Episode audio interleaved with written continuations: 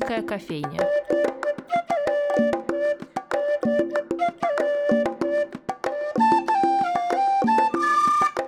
Здравствуйте, дорогие друзья! Меня зовут Анастасия Филиппова, и с вами программа «Шумерийская кофейня». Совсем недавно, в январе 23 года, в Малом драматическом театре Театре Европы прошла премьера «Стражи Тадж-Махала». Это постановка по одноименной пьесе американского драматурга Раджифа Джозефа. И режиссером выступил Артур Козин, артистом ДТ, не только, и театральный педагог. Для Артура это режиссерский дебют на сцене МДТ, и сегодня он у нас в гостях чтобы поговорить о постановке. Артур, здравствуйте. Добрый вечер. Добрый вечер, дорогие друзья. Сначала вопрос для тех, кто спектакль еще не видел из пьесы и, в общем, не знаком. Что за история ждет зрителя? Я понимаю, что можно, конечно, взять любое описание из афиш, но всегда хочется послушать то, как это интерпретирует сам режиссер. Ну, смысл, который туда закладывались, конечно, так просто не объяснить, потому что они, их много. Ну, так, если сказать совсем просто, то это история двух молодых э, друзей, которые стоят на страже, на страже Тадж-Махала. Как судьба жизнь и то, что происходит вокруг, их э, дружбу разрывает, и как они становятся врагами. Ну вот если говорить э, совсем просто. Угу. При всем пространстве выбора текстов, почему вы обратились именно к этому? Во-первых, э, Раджив Джозеф – это довольно известный драматург. Он номинировался на Пулицеровскую премию в свое время. И, ну и просто мне очень понравился текст, когда я его прочел. Я читал много пьес, ну и читаю много угу. пьес. И все время так в поисках нахожусь и для себя как артиста, и как для режиссера, и, и для студентов. То есть все время важно иметь дело с литературой и с литературой новой. И э, интересно, что вот наткнулся на пьесу, которая совсем недавно написана, в 2015 году, угу. и, и одновременно с этим, э, ну, просто написано замечательно. И замечательный перевод. Наверное, поэтому. Ну, у меня, конечно, в, в столе много всяких разных названий, но мне показалось, что сегодня и в, в малом драматическом может э, вот попробоваться эта история. Ну и плюс важно, что в ней участвуют два моих бывших студента, которые сейчас артисты МДТ.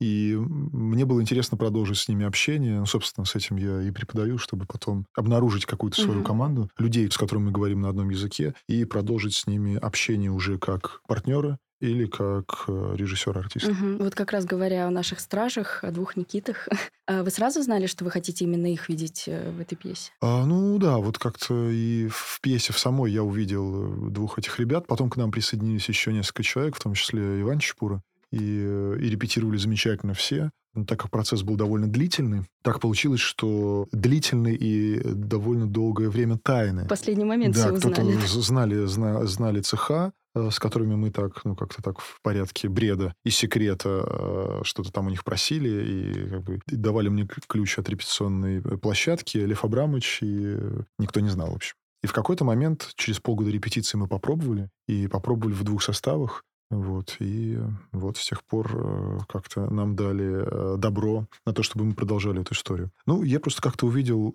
историю, и увидел людей, которые могли бы их сделать, и как-то почувствовал, что сегодня это возможно и интересно, и это входит не только, как бы, как мне кажется, в, в мои размышления, в размышления ребят, но и в том числе э, это как-то текст, который связан с размышлениями нашего театра. Да, и очень хорошо вписывается во всю канву того, что сейчас идет в МДТ. А долго шли пробы? Ну, на самом деле, было почти все время два состава, и мы репетировали довольно долго в связи с разными обстоятельствами, и так как параллельно мы репетировали много всего, плюс репертуар, плюс э, кое-кто из ребят э, стал очень серьезно сниматься, кто, кое-кто из ребят получил очень серьезные роли, ну, в «Чайке», например, и э, мы прерывались, и мы репетировали в общей сложности где-то около полутора лет. Для такой короткой истории это довольно много. Но так как все-таки э, это такой мой дебют на сцене МДТ, важно было как-то в новом качестве, а это очень сложно. Потому что, конечно, для всех я прежде всего артист. Важно было как-то в новом качестве в этом быть очень аккуратным и точным. Мне нужно было попасть. Поэтому я не торопился. Ну, или Фабрамович не торопился. И в итоге мы репетировали долго, но подробно и перебрали, если я не ошибаюсь, шесть вариантов решения. В итоге мы отказались от всего, и просто осталось, ну, вот то, что вы можете увидеть на сцене. Угу. В день премьеры, как только открылись двери камерной сцены, нас на входе сразу же предупредили, вы, пожалуйста, только не пугайтесь. Я сначала не поняла, в чем же там дело. Потом зашла в зал, откуда просто клубами валил сценический дым, и уже там стояли два наших артиста, и смысл дошел. Мне этот прием напомнил такую вариацию на фразу Льва Абрамовича о том, что вот бы забыть все начала и все концы mm-hmm, спектаклей, показать, что ничего и не начиналось. Чем этот прием для вас был, как для режиссера? А, он, знаете, ну, во-первых, это я уже так вот эта мысль об отсутствии начала и отсутствии конца, эта мысль довольно-таки важная и для Льва Абрамовича, для нашего театра, и, и как бы для меня, и для всех нас, мне кажется, потому что это очень тяжело уловить. Ну вот еще Эфрос про это говорил, что хорошо бы, чтобы я зашел в зал и не понимал, что репетиция началась. началась. Зашел в зал э, зритель и не понял, что начался спектакль. И очень интересно, когда он, э, ну, как бы вот спектакль закончился, и мы тоже этого не поняли, потому что как жизнь начинается, ну, как, мы же не помним начала нашей жизни и не знаем конца как только возникает какая-то точка, в каком-то смысле, мне кажется, ну, по крайней мере, сегодняшние мои размышления в эту сторону, что это неправильно. И вот как-то и мысль Льва Абрамовича, вот я попытался как-то так для себя тоже уложить, в том числе и в решении этой истории. Вообще, кстати, поразительно, как по-разному этот прием на зрителей влияет потому что сначала некоторые, ну, все сначала, естественно, притихли. Я такое ошеломление видела только на городе например, когда вы сразу же... Ну, там прямое взаимодействие, там другое. И все сразу же вовлечены. А здесь все сначала были тихие, а потом некоторые начали, как будто бы артистов здесь и нет, там, разговаривать, там, завершать свои дела перед тем, как придется телефон отключить. А некоторые просто вот чувствовали этот диктат ситуации, молчали и следили за их выдержкой. Получается, э, этот прием помогает не только что-то про историю, да, понять, что она никогда и не начиналась, что они там стояли и так далее, а и про зрителей тоже. И здесь у меня такой вопрос. Как вам кажется, в силе ли само пространство театра влиять на то, как зритель себя в нем ведет? Ну, конечно, конечно. Пространство театра и создано для того, чтобы мы с помощью воображения и актерского, зрительского, рассказывая какие-то истории, что это принимали про себя. Поэтому, конечно, зрители вовлечены в эту историю, обязательно вовлечены. И ситуация ведь простая. Ну, не знаю, мы смотрим на... Вот у Кремля стоят эти ребята, которые... Или, не знаю, или там, не знаю, в Англии охраняют угу. все дворцы, какие-то правительственные учреждения охраняют люди, которые вот там в национальных там каких-то шапках или угу. там еще в чем-то стоят. И всем очень интересно, почему же они не двигаются. Даже кто-то пытается их провоцировать, фотографировать и так далее далее. Это такое интересное занятие. Всегда люди на это смотрят и как бы ждут, когда же они проколятся.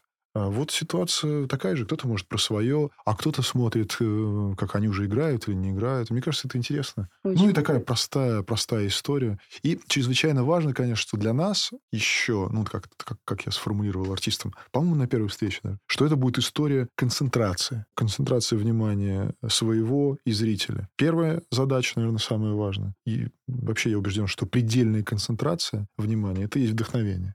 И вторая задача, как бы сделать так, чтобы э, запустить воображение зрителей. Не нам диктовать его воображение, что там происходит, а запустить воображение зрителей. И вот когда мне кто-то говорит, хотя было немножко э, спектаклей всего сыграно, ну пока. Если мне кто-то говорит, что слышал какую-то музыку там в паузах или там вдруг возникало что-то, связанное со звуком, хотя звука нет, то, мне кажется, это наша победа. Ну, на камерной сцене такое, кстати, часто происходит. Э, я, например, себя каждый раз ловлю в таком состоянии смятения, что ли, когда ну, на условном там канале Пастернак мимо проносится машина по Графскому переулку с каким-нибудь ужасной громкой музыкой. И это тоже как-то вклинивается то время, про которое вы рассказываете, вклинивается в него наше время. Конечно, это да, это часть спектакля. Угу. Ну, и там не случайно в начале телевизор с новостями. Угу. Очень важно понимать, что ну вот если говорить про канале Пастернак, про очень хороший спектакль, на мой взгляд, э, Валерия Николаевича Глиндеева. И очень что, э, да. что у нас там нет как бы распределения. Даже Сергей Владимирович Курышев, э, ну, не написано, что он играет Пастернака, он как бы участник исследования. И это очень интересно и важно, что мы участники исследования. Мы не похожи на тех писателей и поэтов, о которых мы говорим. А, но пытаемся как бы обнаружить и исследовать э, какую-то ситуацию в истории, которая, наверное, как-то связана с нашей жизнью. Угу. Да, и сам Сергей Владимирович тогда говорил, что он, в общем, не играет Пастернака, он да. рассказывает о нем. Да, и, да, и, да. Все, и это такая очень важная история, потому что тогда возникает ну, во-первых, доверие зрителя к нам, нам, к зрителю, ну, вообще какая-то общая история, и нет как бы такого, что вот я там Пастернак, мол, uh-huh, uh-huh. и все дела. А, а есть какой-то разговор артистов со зрителями, просто артисты немножко более подготовленные. Ну, текст знает. И нет этой натянутости, когда кто-то пытается изобразить историческую фигуру. Ну да, потому что как это вот э, на камерной сцене изображать исторические фигуры, ты знаешь, что как бы, мои глаза подернуты дымкой этой исторической фигуры, я уже не понимаю, где я, что я. Э, я там в исторической фигуре. Ну и Понимаете, вот в чем фокус? Историческую фигуру можно сыграть только добравшись, ну, скажем так, до ее масштаба личности. Ну, попытаться в эту сторону сходить, в сторону масштаба личности. Масштабы размышлений о жизни, о мире, о стране, о себе, о друг, друг о друге. И, и как бы попытаться ну, вот в эту сторону сходить, мне кажется, гораздо важнее, чем, не знаю, перенять как, какую-то там манеру речи того же Симонова, от которого я играю. Э, как известно, он немножко картавил. Но зачем?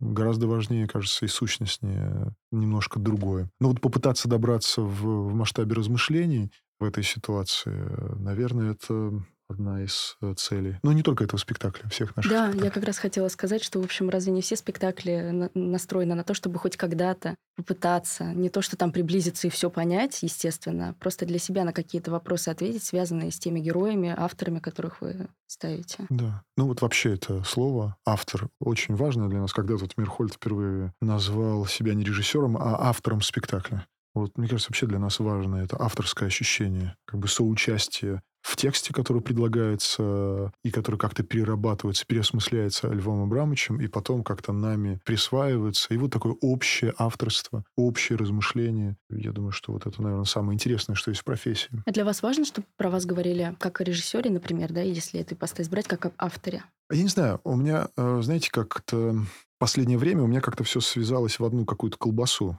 Потому что вот если я только артист, хотя я артист, конечно, ну как бы я артист прежде всего, а все остальное это так, факультатив. Но осмыслять профессию, творческий процесс, осмыслять э, ну, литературу, ну просто человека и себя можно не только через актерскую сторону, но немножко со стороны как режиссер, не знаю, как ассистент режиссера, как педагог. Это чрезвычайно важно, потому что на самом деле все работает на то, чтобы глубине как бы осознавать творческий процесс немножко побыть по ту сторону, и сразу понимаешь, э, как бы, как англичане говорят, сменить шляпу, сразу понимаешь, чего хочет добиться режиссер от артиста. Немножко побыв э, режиссером, немножко побыв педагогом, тоже с какой-то стороны начинаешь понимать какие-то основополагающие фундаментальные вещи, которые мы обучают в институте, которых очень быстро забываешь. Ну, как бы ответственность какая-то все-таки возникает. Ну, для меня педагогика, например, это, это такое лекарство от театрального творческого цинизма очень важно ощущать вот это живое в, в творческом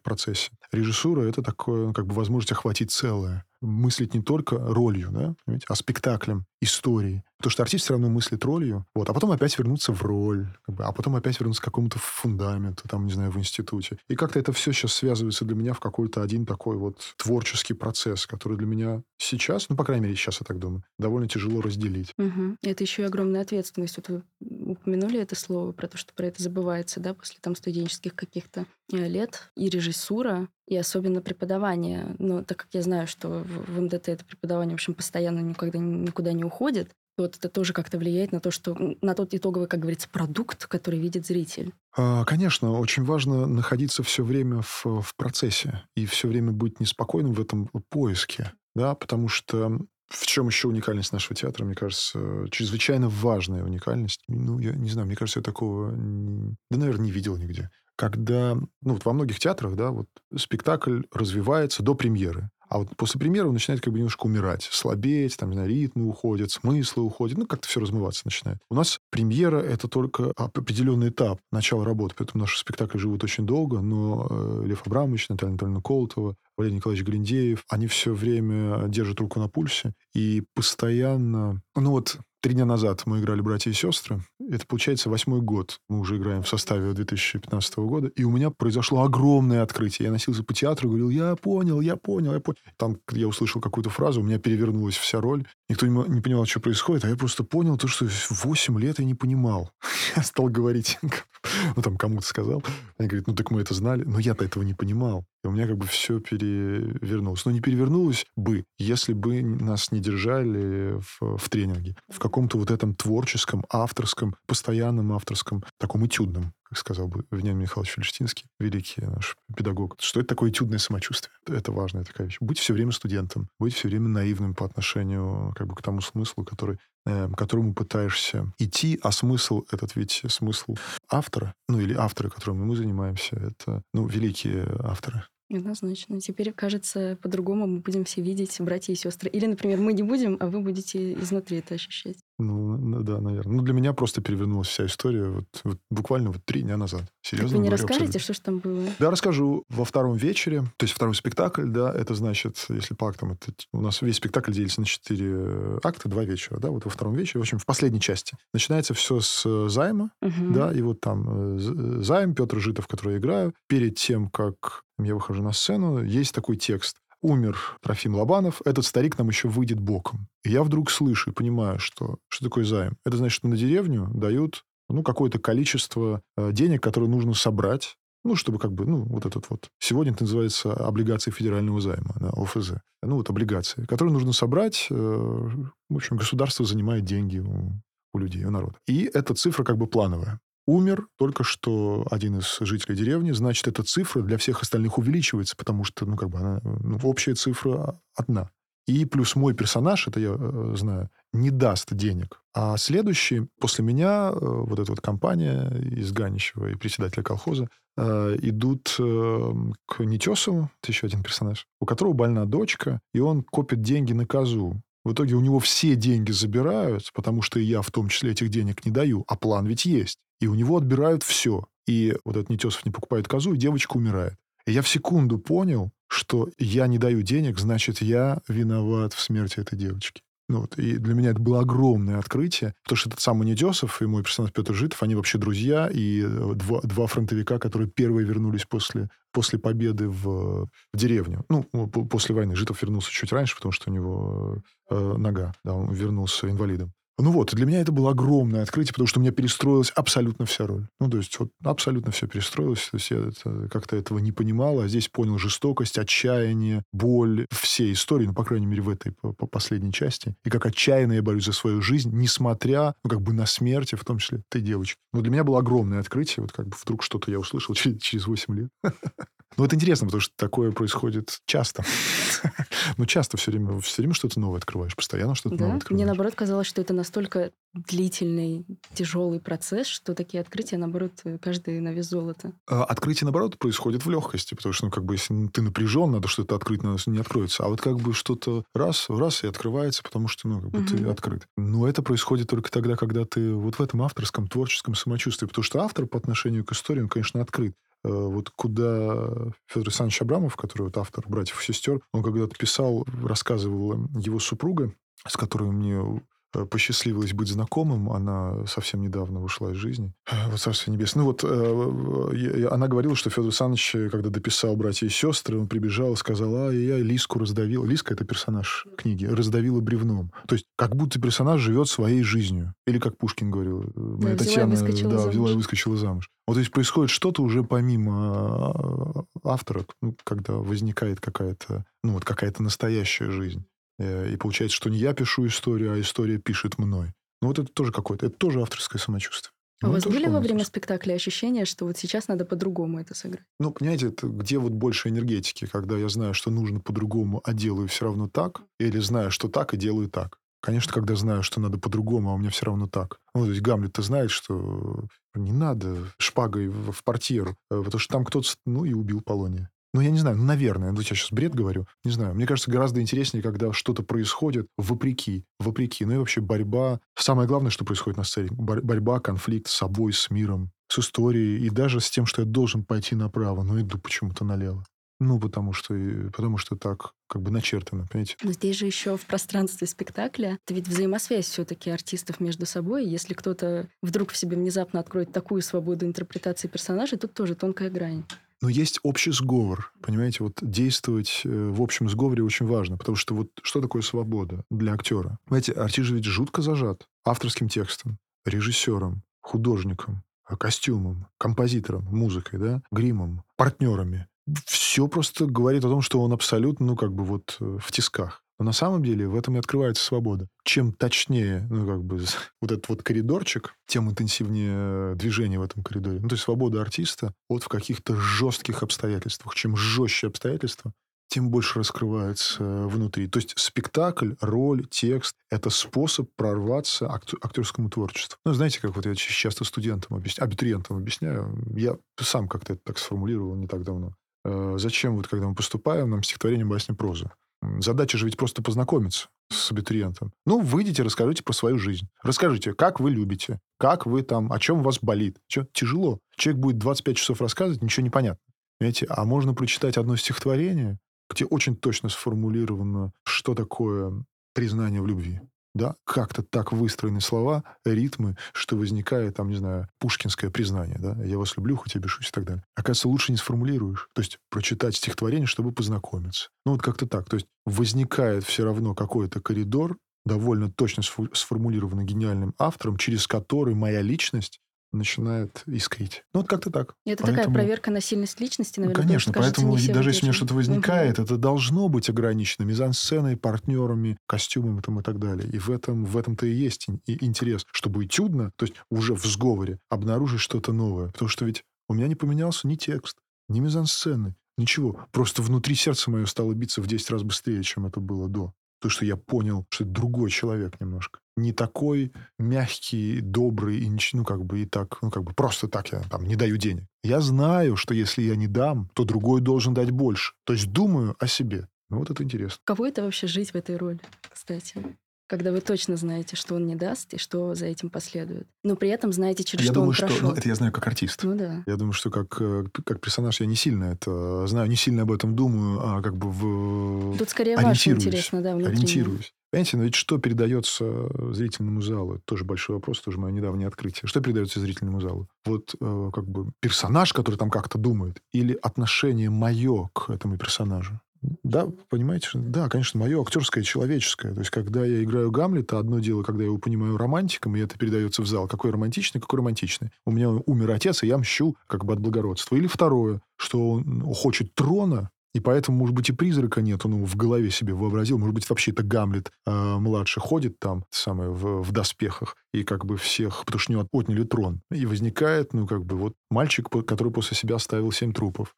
Ну, вот, понимаете, а мое отношение. И это ведь, понимаете, ну, не знаю, чувствуется, нет, это же ведь какой-то ритм, какое-то отношение и способ, и тогда уже как бы способ игры. В первом случае романтичного, как бы экзальтированного юноши, который только что выпустился из Виттенбергского университета, а во втором случае парня, который только и ждал, когда, когда же, наконец, он станет самым главным. Угу. И когда у него это отбирают, оказывается, что он недалеко ушел от отца Гамлета, которого, кстати, тоже Гамлет звали который был вообще-то тираном в этой стране. Я как зритель, кстати, часто такое подмечаю, ну, наверное, реже, чем хотелось бы, но из-за того, что часто смотрю одни и те же спектакли, просто там делая перерыв какой-то, я вижу, как по-другому артисты существуют в своей роли. И поэтому нет вот этой заезженной пластинки, что вот сейчас выйдет дядя Ваня, скажет свои слова, потом потухнет свет, они останутся, он погасит лампу, свечу, и все разойдутся. Поэтому этого нет. Поэтому спектакли такие живые в МДТ. Ну, вообще в этом-то и интерес, как... И это важная вещь как научиться использовать сегодняшний день, ну, как бы сегодняшнего себя. То, что вот жутко интересно, ведь, мне кажется, это какой-то уникальный актерский театральный опыт, когда, например, Петр Михайлович Симак играл Мишку Пряслина в «Братьях и сестрах» столько лет. С 30 до 50, по-моему. Угу. Вот. И он играл 18-летнего парня. Получается, что роль вместе с ним взрослела. Он становился мудрее. Но спектакль от этого не становился хуже, а наоборот. Ну, то есть это обстоятельство обрастало какими-то новыми смыслами, может быть, даже гораздо более отчаянными и интересными, чем было раньше. И, или, например, Сергей Валентинович Козырев играл такой спектакль «Муму», в постановке Вениамина Михайловича Фельштинского. Где вы сейчас играете? Ну, да, сейчас я и Олег Рязанцев играем эту роль Герасима. Хороший спектакль, понятное дело. Не просто потому, что я там играю. Просто хороший спектакль, правда. И он, кстати, гораздо старше, чем братья и сестры. Ему почти 40 лет. Так вот, э, читаешь ему и вроде бы читаешь про молодого человека. Да, ну, Герасим молодой человек. И это как бы одна история. То есть у него отобрали невесту, он утопил собачку, и как бы у молодого человека, ну, как бы где-то там у нас сидит в подкорке, что да будет у него еще и девушка, там, не знаю, и собачка, или попугай. Ну, что-то еще в жизни его ждет. И совсем другой смысл возникал, когда играл Сергей Валентинович Козырев. Это я еще застал тот спектакль и играл ну, другую роль. Когда я понимал, что у него, так как Сергей Валентинович тогда было уже 60 даже, уже больше ничего не будет. То есть у него отбирают все. И он шел, в, возвращался в свою деревню после того, как утопил собачку. Э, ну вот как, я не знаю, последний путь. Знаете, а молодой человек уходит, это бунт. Ну, понимаете, и смысл абсолютно, ну, как бы разный. Вот что сильнее, я не знаю. Вот что сильнее, Джульетта, которая 14, или Джульетта, которая 50? Это вообще очень интересный вопрос, э, тоже из э, фраз Льва Абрамовича. Когда происходят пробы артистов, он отбирает не всегда тот возраст, который прописан, например, в тексте, и даже пол не всегда пробуется тот же потому что там, там в книге сказано, что не все женщины похожи на женщины, не все мужчины на мужчин. И это тоже такая игра с человеческой натурой вообще. Но дело даже не в игре с натурой, а как бы в игре с, со смыслом. И угу. дело не в том, что это, ну, как сказать, что-то интегрируется такое... Э, ради эпатажа. Ну, не, Дело не, не в этом. я, естественно, не в этом. Дело, что в, в каком-то да, смысле, да, для нас, ну, вот если спросить наших слушателей, сколько им лет внутренне, ну, не внешне, да, а внутренне. Ну, всем где-то примерно 16, там, 17 даже если им 40, даже если, 60, даже если 80, даже если 100, примерно 16-17.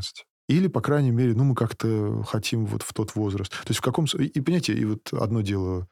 Вы помните свой первый класс? А что вы сегодня... Чем вы сегодня завтракали? Вот что для вас дальше? Первый класс или ваш завтрак, который вы не помните? Первый класс, класс, который я помню как вчера. И мой завтрак сегодняшний, который я уже не помню. То есть время — это такая довольно относительная штука, которую вообще в театре мы можем растягивать э, или ну, как бы концентрировать.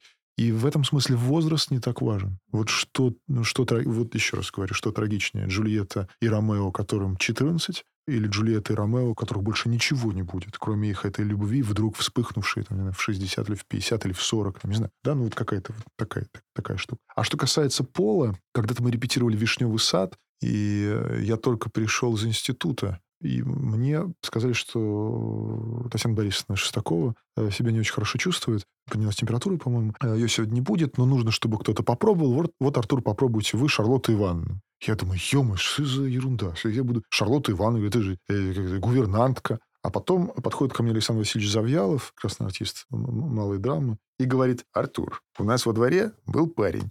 Его звали как-то там Валентина Ивановна потому что его мама работала у нас в школе учительницей. Поэтому его все звали Валентина Ивановна. И я думаю, Шарлотта Ивановна, интересно. То есть какой-то конфликт, да? То есть гувернер, которого зовут так, как его мама. Ну, как дразнят. Дразнят Шарлотта Ивановна. И я понял, что вот там есть такой текст «Маленький мой хороший, мой мальчик мой». И я понял, что это про себя. Я говорю, вот, вот мальчик мой хороший. И, как-то вдруг перестроилось все. Может быть такое? Может быть. Там все равно сумасшедший дом в этом, в этом вишневом саде. В каком смысле? Потому что жизнь так уплотнилась, это как бы там все в таком отчаянии от продажи этого дома, что уже как бы и не замечают, что Фирс сидел, в тюрьме сидел, за уби, там кто-то уби, убили без меня, а потом мне там это жуть там какая-то открывается. Ну, поэтому вдруг как-то все раз, и от комментария Александра Васильевича все сложилось.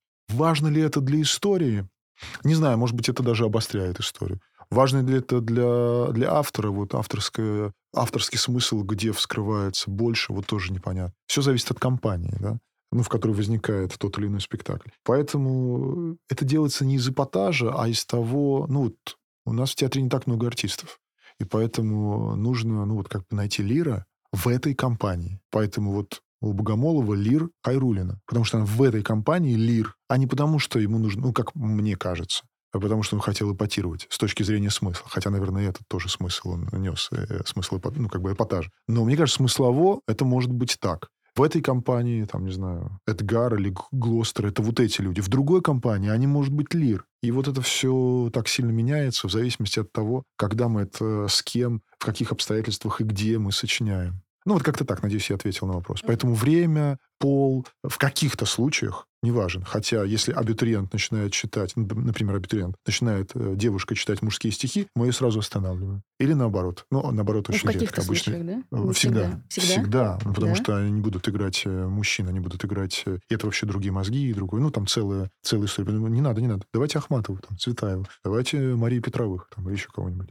Ну, это такой очень непростой вопрос, но э, прежде всего э, он возникает от того, какой смысл мы хотим транслировать и каким образом пытаемся взорвать текст сегодня. Но здесь еще дело в том, что не все всегда понимают, какой именно смысл у них э, родится после всех работ над спектаклем. И, возможно, вот оставлять вот этот коридорчик для интерпретации это не всегда и плохо. Но это как я это вижу. А может, и плохо. Ну, каждый художник интерпретирует по-своему. И э, в этом-то и прелесть, что мы все разные, и поэтому как бы, скажем так, подглядываем за чужим взглядом, ну, как бы на историю, да. Ну, вот есть, я не знаю, есть взгляд на Сейчас я, извините, очень условно, в порядке бреда говорю. Вот есть взгляд на второе пришествие у Федора Михайловича Достоевского в «Идиоте». Такой взгляд. Есть взгляд на второе пришествие у Бориса Леонидовича Пастернака в «Докторе Живаго». Такой, это же тоже Иисус, оно разное. И там, и там, и такие. Вот есть взгляд, наверное, ну пусть будет Москва-петушки. Может быть, это тоже как бы... Да, вот есть взгляд. Я вчера посмотрел фильм, к сожалению, не помню режиссера, который называется «Голгофа». А, да, ирландский фильм. Таким замечательным артистом главной роли, который снимался «Залечь на дно в брюге». Да, э, это же ведь тоже второе пришествие тоже. Голгофа, ну, как бы этого человека, этого режиссера, этой компании. Ну, вот такой смысл. Иисус может сегодня... Есть какой-то другой взгляд, что его, может быть, вообще все никто не заметит.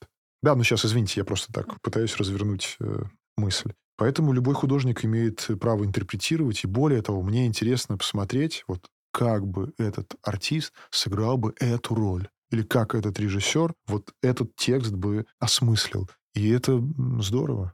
Представляете, вот как интересно, нас сейчас строят новый театр. Я вот думал, как бы этот новый театр проектировал Шагал. Вот интересно было бы в таком театре играть. Или Малевич. Новый или театр, вы имеете новую сцену? Да, новую сцену. Будет ли она?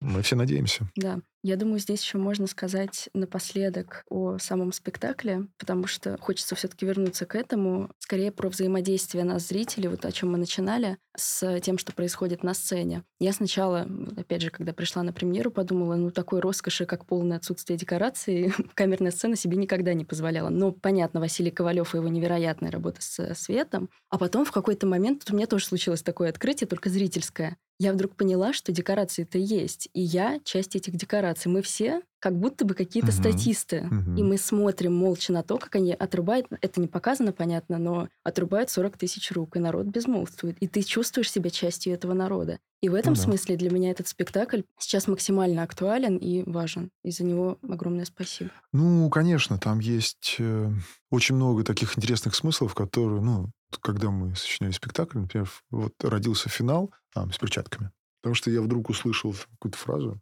в конце, когда Бабур, один из двух э, стражников, говорит, что э, ему приснился сон, в общем, что нас э, атакуют армия другой страны, и император сказал, что нужно защитить Тадж-Махал, мы подняли и дал нам какое-то такое большое полотно, мы подняли его все, все вместе, но не смогли ничего сделать, а, не смогли его поднять, потому что у нас у всех не было рук.